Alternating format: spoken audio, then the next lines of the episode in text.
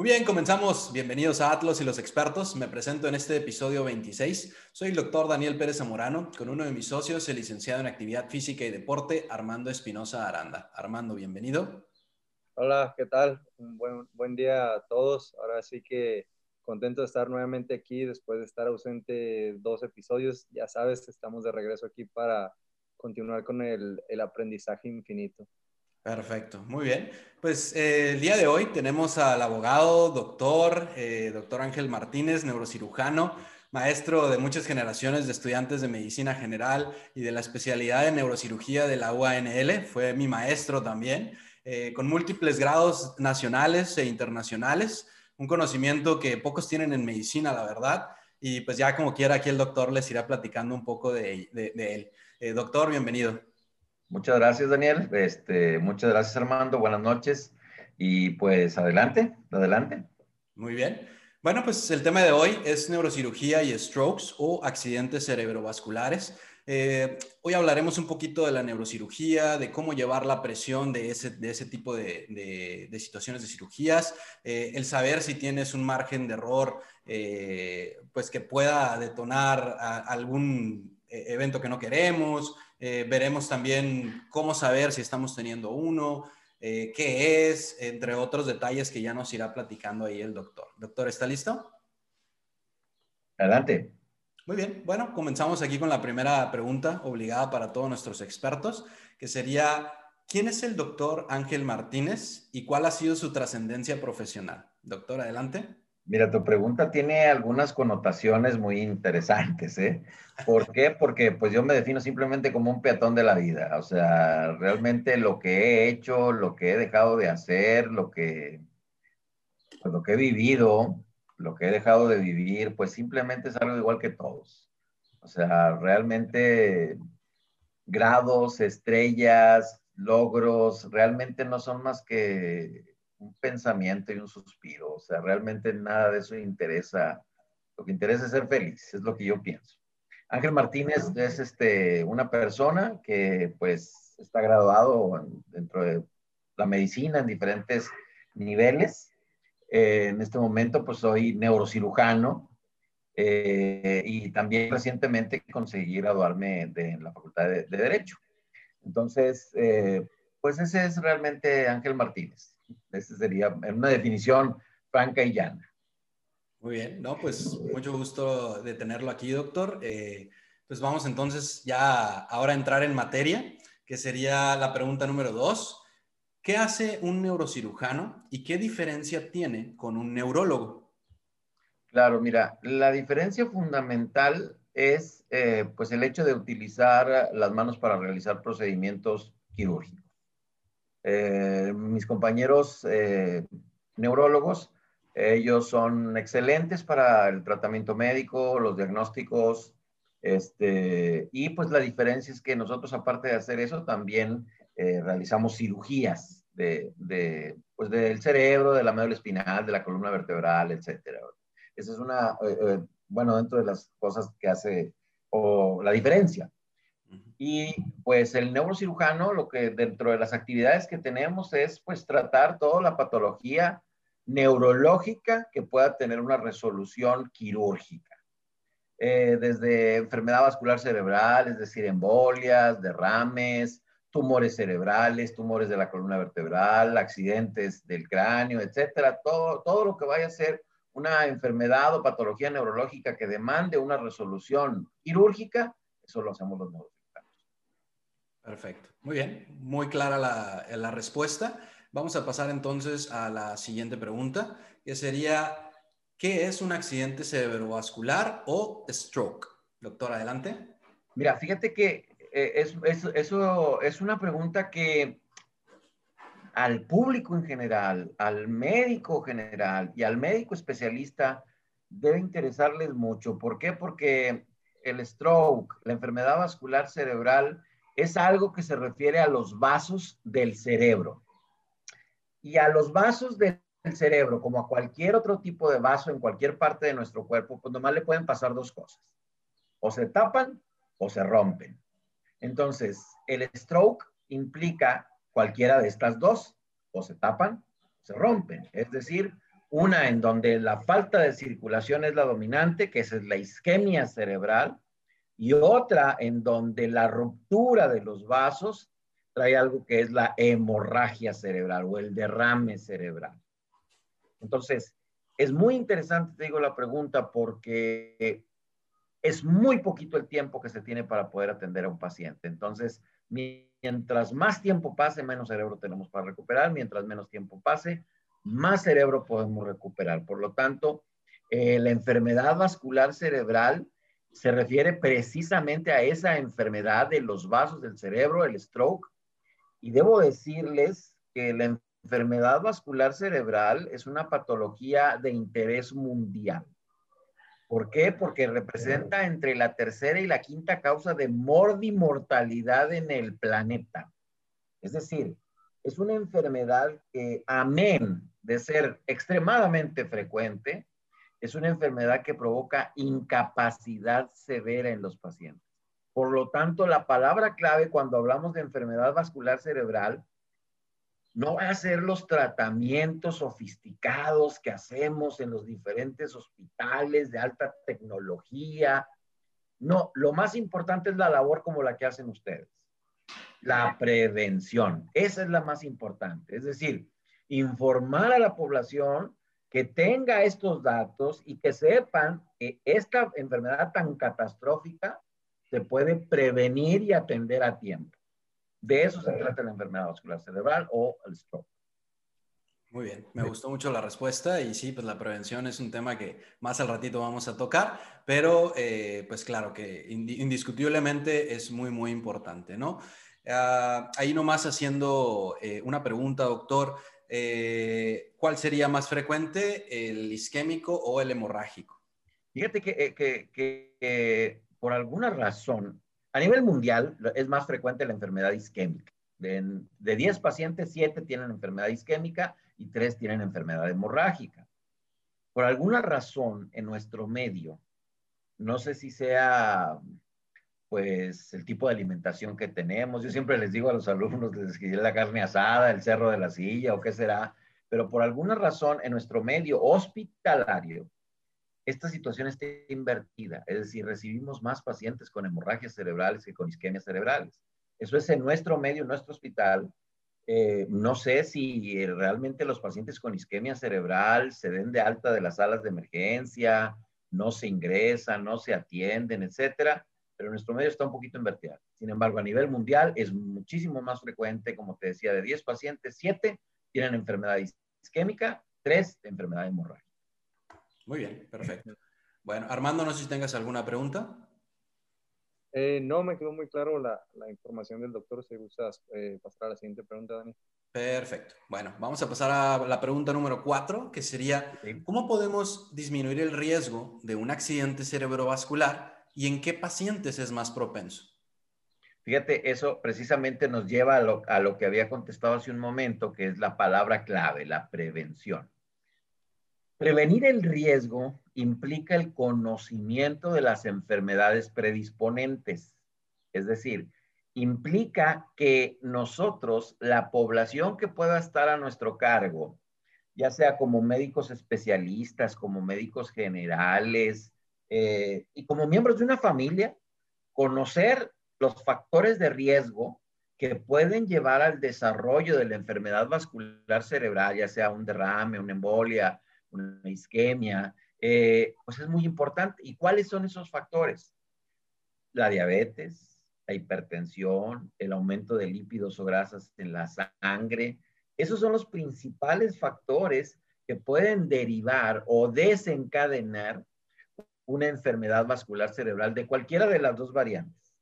Entonces, conocer los factores predisponentes es atender a tiempo eh, prevenir el desarrollo de la enfermedad vascular cerebral. Es decir, si yo sé que tengo un familiar, un paciente que es diabético y lo tengo mal controlado, la posibilidad de que desarrolle enfermedad vascular cerebral es muy alta. Entonces, lo más importante es prevenir y no lamentar, como dice el libro, ¿verdad? Y conocer a estos pacientes es sumamente importante. Para nosotros los médicos generales es pues muy importante tener identificados a nuestros eh, pacientes a, nuestro cargo. Y digo nosotros porque pues todos somos médicos generales, iniciamos, iniciamos siendo médicos generales, por lo que eh, tenemos que, conocer a nuestros pacientes, darles una atención eh, preventiva adecuada para que, para que no desarrollen enfermedad vascular cerebral. Realmente, el problema de la enfermedad vascular cerebral es un problema nacional mundial de salud, pero el escenario más importante no son todas estas estadísticas de salud, etcétera. No, el escenario más importante es el escenario familiar. El escenario donde un paciente que desarrolla enfermedad vascular cerebral se convierte en un problema familiar porque va a ser una carga económica, familiar, en donde va a desatar un cambio del rol y la rutina familiar. De tal manera que cuando un paciente desarrolló una enfermedad vascular cerebral y queda incapacitado, pues Daniel, ahora te toca a ti cuidarlo. no, no, no, pero yo ya lo cuidé ayer. Bueno, Armando, pues entonces cuídalo tú. No, no, pero a mí no me toca hoy. Se convierte en un problema familiar muy importante. Van aventándose la, bolita. Van aventándose la bolita. Sí, sí, sí. y, estoy diciendo simplemente cosas banales y triviales como te toca cuidarlo. Sí. Pero hay que ver qué implica eh, cuidar a ese paciente. Implica aseo personal, implica limpieza, etcétera. En un momento determinado, lo mejor es prevenir y que no lleguen a estados de incapacidad permanente. Claro, no, no, totalmente.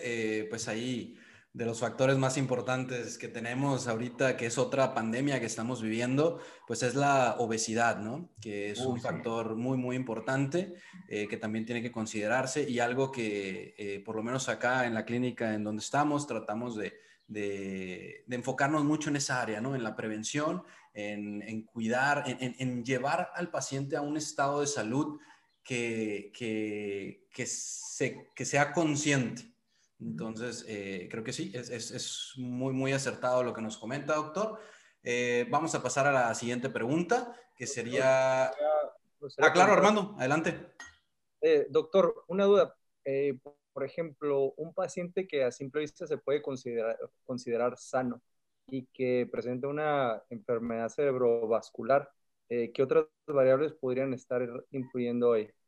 Sí, eh, te decía que la enfermedad vascular cerebral implica las dos, ¿verdad? La isquemia y la hemorragia.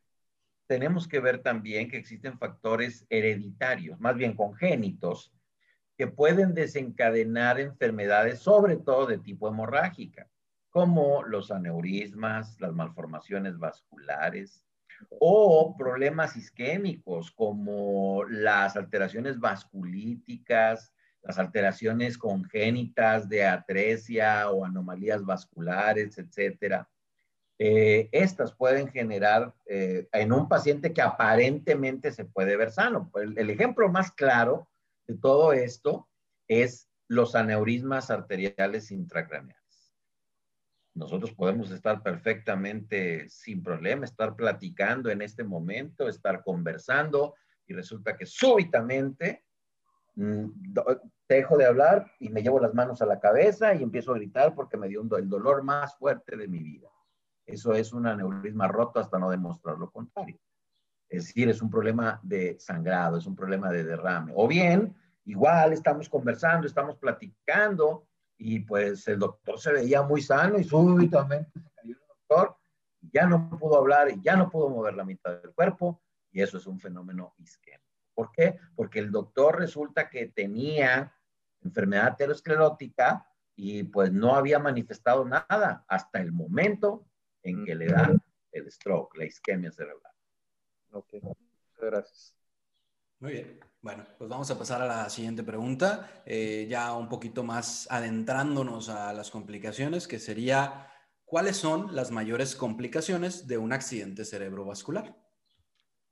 Fíjate que las, mayores complicaciones este, es los, la idiosincrasia de la gente y la neuroindolencia de nosotros los médicos.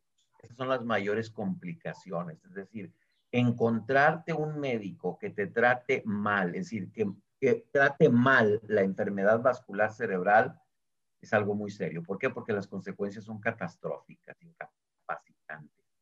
Y encontrarte pacientes que no sigan indicaciones de prevención, que al contrario digan, pues si de algo me voy a morir, pues como quiera. Sin embargo, el escenario peor no es morirse. El escenario peor es quedarse y quedarse mal, quedarse seriamente incapacitado. Otras complicaciones, ya entrando en materia propiamente médica, las complicaciones más importantes es de que un paciente que presente un sangrado vuelva a presentar un nuevo sangrado en las siguientes 24 48 horas. Un paciente que presenta una isquemia cerebral, una complicación muy importante es que esa isquemia se transforme en hemorragia. Y, bien, esas, esos puntos importantes van a traducirse todas estas, la hemorragia o la isquemia, en una inflamación cerebral. Esa inflamación cerebral denominada edema cerebral es lo que en un momento determinado puede matar a un paciente. Y es lo que nos obliga a tomar decisiones quirúrgicas en muchos de los pacientes, en donde hay que abrir una ventana, hay que sacar el coágulo, o bien hay que hacerle un traje a la medida más amplio para que la inflamación provocada por una isquemia cerebral tenga la posibilidad de aguantar y no esté comprimiendo estructuras profundas. Eh, total, los escenarios de aún de la enfermedad sin complicaciones, es mejor prevenirlos, es mejor no llegar a esos escenarios por lo que te digo, o sea, realmente uno que fue a entrenarse en los lugares de mayor renombre y, y con la tecnología más impresionante y todo esto, sin embargo, todo se puede resolver con una receta en donde al paciente le estás diciendo, mire, va a seguir estos lineamientos, cuídese de esto, vamos a hacer exámenes periódicamente, etcétera, etcétera. Y así tendrás a tu población sana, tendrás a tu, a tu población, pues, eh, con una prevención, que es lo más importante. Sí, bajar, bajar el porcentaje de... Claro, claro. Y esta, insisto, esta labor que ustedes realizan es lo más importante, yo lo subrayo siempre, es lo más importante que se debe hacer, llevar información a la población para que escuche y prevenga todos los factores predisponentes de, la enfermedad vascular Claro. Mm. Eh, eh, ¿Nos pudiera comentar algunos factores, doctor, que se le vengan así a, la, mente? Sí, son los que comentaba hace un momento, que son la diabetes, la hipertensión, la hipercolesterolemia y otro muy importante, el tabaquismo. El tabaquismo es muy importante como factor de riesgo de desarrollo de enfermedad vascular cerebral, hemorragias e isquemias. Entonces, si nosotros tenemos esta población, bueno, y el otro, el muy importante que tú mencionaste hace un momento, que es la obesidad. La obesidad que conlleva a una enfermedad muy significativa de los vasos del cuerpo, incluyendo los del cerebro, que es la disfunción endotelial generalizada conocida como arteriosclerosis. Entonces, esto, todos estos factores son factores que de manera integral debemos de atender en el paciente que tenemos enfrente, debemos de llevarlo a una atención de calidad y calidez, que sepa que esa prevención va a salvarle su vida y va a prevenir una incapacidad severa irremediable. Por lo tanto, otra vez, he sido demasiado insistente en la cuestión de la prevención. Muy bien. Excelente. Muchas gracias, doctor. Pues vamos a pasar a la siguiente pregunta, que sería, ¿cuál es la mejor manera de actuar ante un infarto cerebral como un familiar o si le está pasando a uno mismo? Rápido. Hay que actuar rápido. Te voy a decir por qué. Porque la mayoría de las ocasiones en donde se está pasando es diferente. Fíjate, si un paciente, toda la gente por información sabe que si le duele el pecho, muy importantemente, y el dolor se le va para el brazo izquierdo, la mayoría de la gente sabe que te está dando un infarto, ya te va, o sea, te vas a morir. Pero la gente cuando dice, oye, de repente como que se me tapó la visión del ojo, este, no, hombre, pues antes de los tacos te cayeron mal, una cosa así. O fíjate que de repente como que quería decir unas cosas y no pude decirlo. Oye, y de repente el otro día como que no pude mover bien el brazo y se me caían las cosas y no se me recuperé. Entonces, esos datos clínicos son muy importantes reconocerlos para poder actuar rápido, reconocer los factores clínicos de alteraciones del habla, alteraciones de la visión, alteraciones de la marcha, alteraciones de la fuerza, instaladas ya sea de manera súbita, que pueden ser permanentes o temporales, hay que actuar inmediatamente. Es decir, no procrastinar, no practicar neuroindolencia, es decir, lo dejo para luego. No, no, no. Inmediatamente hay que actuar, hay que llegar a un centro de atención, hay que reportarlo inmediatamente. ¿Por qué? Porque como dije al inicio, el tiempo es cerebro. Mientras más tiempo pase, menos cerebro tenemos para recuperar y mientras menos tiempo pase, más posibilidades de que el paciente se recupere. Muy bien. ¿Algún caso que nos quiera platicar, doctor, de algún paciente que pudiera llegar? Fíjate que eh, un caso muy interesante que yo siempre presento eh, en las conferencias es el, de un, paciente que tuve hace algunos años eh, en un hospital de la localidad. este paciente tenía cuadros episódicos durante todo un año. Duró el paciente que cada semana de repente como que le fallaba el hablar, no podía él articular bien, pensaba las palabras y decía otra cosa, pero le duraban 20 segundos, 30 segundos. Y así tuvo muchos episodios, pero por ahí de noviembre tuvo un episodio que ya le duró como 40 minutos y se asustó. Entonces dijo, ah, caray, ahora sí creo que me está pasando algo. Y luego lo llevamos a realizarle los estudios correspondientes, la resonancia magnética, la tomografía, con sus secuencias de angio, y veíamos que tenía una enfermedad aterosclerótica en la arteria cerebral media que condicionaba la falta de circulación al hemisferio izquierdo, por lo que tuvimos que llevarlo de inmediato a la sala de hemodinamia a hacerle un procedimiento endovascular, ahora sí altamente especializado, para poder desocluir ese sitio que estaba ocluido y recuperarle la circulación cerebral. Es muy importante ver que ese tipo de procedimientos deben estar perfectamente bien indicados. ¿Por qué? Porque no se va a tratar de hacer cosmetología vascular, es decir, el vaso estaba muy feo, ahora vamos a ponerlo muy bonito. No, no, no. Se trata de que realmente estén indicados los procedimientos en pacientes que realmente lo necesiten. En este momento el abuso de procedimientos, de dispositivos es muy alto por lo que es muy importante, insisto otra vez, subrayo esta labor que hacen ustedes de dar una información adecuada y correcta a los pacientes para que, para que realmente puedan tener elementos de juicio y análisis y tomar una decisión adecuada. Muy bien, excelente. Eh, bueno, pues vamos a pasar entonces a la siguiente pregunta. Armando, no sé si quieras algo, no sé si quieras comentar algo. Eh, no, adelante, adelante, Daniel. Muy bien. Bueno, sería la número 6. ¿Nos ayudas ahí con la pregunta, Armando? Eh, claro que sí. ¿Qué tan seguras son las cirugías para accidentes cerebrovasculares actualmente y qué nuevas tecnologías se están utilizando? Bueno, mira, la cirugía propiamente, o sea, lo que son los procedimientos que hacemos los neurocirujanos, pueden dividirse en procedimientos eh, microquirúrgicos en donde utilizamos los microscopios, donde utilizamos este, la apertura craneal, etcétera, y los procedimientos que se denominan los procedimientos endovasculares, es decir, a través de cateterismos, etcétera. Lo más nuevo en este momento precisamente son los, micro, los cateterismos, el tratamiento endovascular. Es decir, como eso que mencionaba, de ir a, se tapó un vaso, hay que irlo a destapar, hay que irlo a desocluir, sacar los coágulos que están impidiendo la circulación cerebral para poder tener una circulación adecuada en tiempo adecuado. Disponemos de muy poquito tiempo, menos de seis horas, para ofrecer procedimientos, ya sea médicos, de tratamientos intravenosos, de medicamentos que van a desocluir los coágulos, o bien tratamientos endovasculares, en donde tenemos que meter dispositivos especializados para poder extraer los coágulos o disolverlos. Y el riesgo depende siempre de la selección de los pacientes, como en todo en medicina. Si yo selecciono mal a un paciente, realmente no se va a ver beneficiado de ninguna manera de lo que yo le pueda hacer, se lo haga con lo que se lo haga.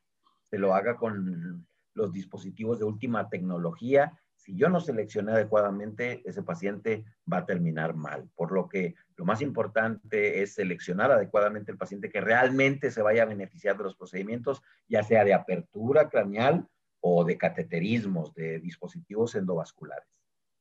Muy bien. ¿Y cuál sería, en su opinión, doctor, la más difícil? Pues no, es que como te digo, realmente eh, cada paciente es un reto. Cada paciente es muy especial. Cada paciente puede tener una situación en donde decimos, ay, mira, este paciente, pues parece que va a estar sencillo y nada. Cada paciente ofrece sus retos porque cada paciente tiene que ser visto de manera individual. Por lo que, fíjate que cualquier procedimiento se puede transformar en una pesadilla. Por lo que es muy importante entrar con todo el respeto cada paciente que vamos a tocar para que pueda tener una resolución exitosa. Claro, no, no, totalmente de acuerdo. Eh, bueno, pues vamos a pasar entonces a la siguiente pregunta, que sería la número 7. ¿Qué tipo de rehabilitación se le recomienda a los pacientes después del accidente cerebrovascular? Sí. Fíjate que es igual que como con el tratamiento, es una rehabilitación inmediata. Es decir, mientras más pronto inicies la rehabilitación desde el punto de vista físico, desde el punto de vista eh, verbal, es decir, dependiendo de las áreas afectadas en los pacientes, mientras más pronto la inicies, mejor. Y mientras más veces tenga rehabilitación, mejor. Los pacientes de repente, eh, como cuesta mucho trabajo, implica mucha resiliencia, implica mucha tenacidad de los pacientes, la aplicación de la rehabilitación, es muy importante que no cedan, Sabemos que eh, la rehabilitación puede costarles mucho trabajo, sin embargo, lo más importante es que no cedan, que insistan en su rehabilitación. ¿Por qué? Porque eso les va a dar como consecuencia una recuperación mayor. Hay pacientes que llegan y nos dicen, doctor, es que me dijeron que si no me recuperaba a los tres meses o a los seis meses ya no me iba a recuperar. No, esto no es así. Eh, para mí los tiempos fatalistas no existen. O sea, realmente el paciente tiene la última palabra. El paciente, mientras más rehabilitación haga, las posibilidades de recuperación son mayores. Sí, eh, ¿y algún tipo de rehabilitación que pueda recomendarle al público en general que busque? Pues la, rehabilitación física, yo creo que aquí tenemos eh, un experto que es Armando, ¿verdad? Que puede también hablarnos de esa rehabilitación eh, física que en un momento determinado tiene muchas, una gama impresionante en lo que se refiere a la rehabilitación. Y cuando son problemas de afectación del lenguaje, pues una rehabilitación verbal, o sea, eh, visoespacial, este, audio verbal, etcétera, que se deben de aplicar inmediatamente. Muy inusual que se acerquen con un preparador físico lo que sí me ha tocado observar eh, muy comúnmente es cuando la inmovilidad ocurre en, un lado de la cara. Eh, me ha tocado observar el tipo de terapia que les dan para recuperar toda esa motricidad eh, en, los músculos faciales. Claro. Sí, la aplicación de, descarga eléctrica, de calor, de, resistencia y movimientos eh, dinámicos, estáticos, etcétera. Eh, todo esto son parte de lo que constituye la rehabilitación física. Y esto es lo que va obligando al paciente a que por sí solo vaya incrementando su capacidad de movilidad. ¿Qué puede hacer que esto ocurra? Pues la recuperación propia de la plasticidad cerebral o plasticidad del sistema nervioso, que hace que algunas áreas que estaban sufriendo se vayan recuperando y esto le da la capacidad y posibilidad a los pacientes de irse recuperando.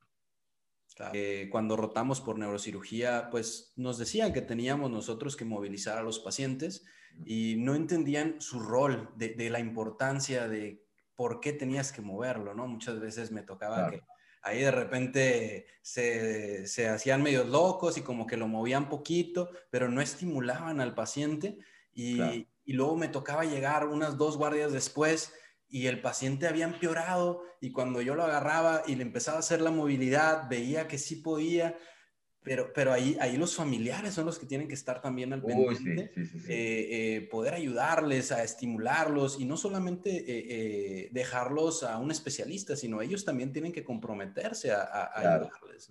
Así es. Muy bien. Bueno, pues vamos a la siguiente pregunta, que sería la número 8. ¿Por qué deja o por qué dejan a veces aspirina a los pacientes después de un accidente cerebrovascular?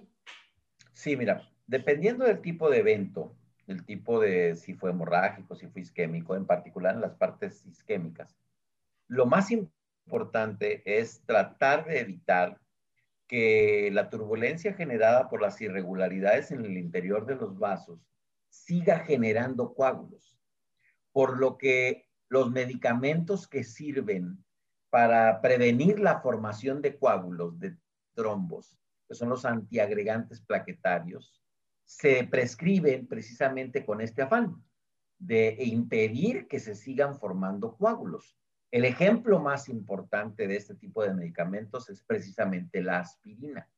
Hay muchísimos más medicamentos que se pueden utilizar. Sin embargo, la aspirina es el medicamento más ocurrido para poder ofrecerle a los pacientes eh, esa prevención necesaria como medicamento antitrombótico o antiagregante plaquetario, más bien es el término, como antiagregante plaquetario. Y para los eh, que nos escuchan, el público en general, ¿cómo pudieran ellos darse cuenta que se le está dando una dosis adecuada? Porque me ha tocado ver que llegan pacientes a la consulta conmigo y le dicen, oye, es que me dieron 300 diarios, de 300 miligramos diarios. Y le digo, no, pues, o sea, es, es, demasiado, ¿no? Entonces, eh, ¿qué recomendaciones nos pudiera Sí, de 80 a 100 miligramos es eh, la dosis adecuada o la dosis este, pertinente eh, necesaria para poder eh, tener una prevención, una antiagregación adecuada. No hay que olvidar una cosa muy interesante. Existe un grupo de pacientes que pueden ser resistentes a la aspirina, es decir, resistentes y no producen antiagregación. O sea, por más aspirina, kilos y kilos que le des de aspirina, no van a tener antiagregación plaquetaria. ¿Por qué? Porque son resistentes y sus plaquetas no responden a eso por lo que te decía, tenemos que analizar otro tipo de medicamentos antiagregantes o bien llegar a una anticoagulación para poder tener un paciente protegido para que no desarrolle trombos. Muy bien, excelente. Pues vamos a la última pregunta. Eh, sería la número nueve, que dice, ¿alguna recomendación, doctor, acerca de los accidentes cerebrovasculares para el público que nos escucha y los médicos también que están acá con nosotros viéndonos? Sí, tal como hemos hablado, lo más importante dentro de las recomendaciones es, número uno, la prevención y número dos, actuar rápido. Es decir, si no tenemos pacientes que están predispuestos a desarrollarla, prevenirlos, atenderles todas sus enfermedades predisponentes, tenerlos controlados en hipertensión, en diabetes, etcétera. Y la recomendación, cuando ya el paciente desarrolló la enfermedad vascular cerebral, no puede mover la mitad del cuerpo, no puede hablar, no puede ver, no puede moverse, etcétera, es atenderlo rápido, sin demora, inmediatamente. Son las dos recomendaciones más importantes, la prevención y el actuar, el tratamiento oportuno, inmediato, expedito, sin demora. Muy bien, excelente. Muchas gracias, doctor. Armando, no sé si quieres comentar algo antes de terminar el programa. Pues darle las gracias al doctor por extremadamente buena información. La verdad que esperamos con todo lo que usted acaba de, enseñarnos, nosotros podamos llevar esto al público. Y ahora sí que sumar un poquito más a la iniciativa que tenemos de hacerles saber a las personas que la preparación física o el acudir a, un centro, una sala de pesas eh, con un entrenamiento o, un programa de ejercicio orientado no es estrictamente para musculación, o no es estrictamente solamente para disminuir de grasa o objetivos estéticos, ¿no? Sino que realmente es una gran estrategia en cuanto a, por ejemplo, lo que mencionaba, la prevención.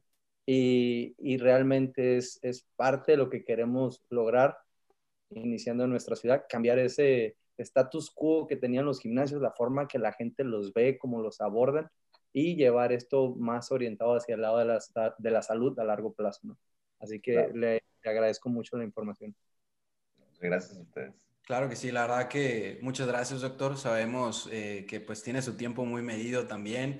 Eh, gracias por regalarnos ese, ese espacio y pues esperemos que después nos pueda acompañar en otros episodios. Claro que sí, cuente conmigo y, y al contrario, gracias por la invitación.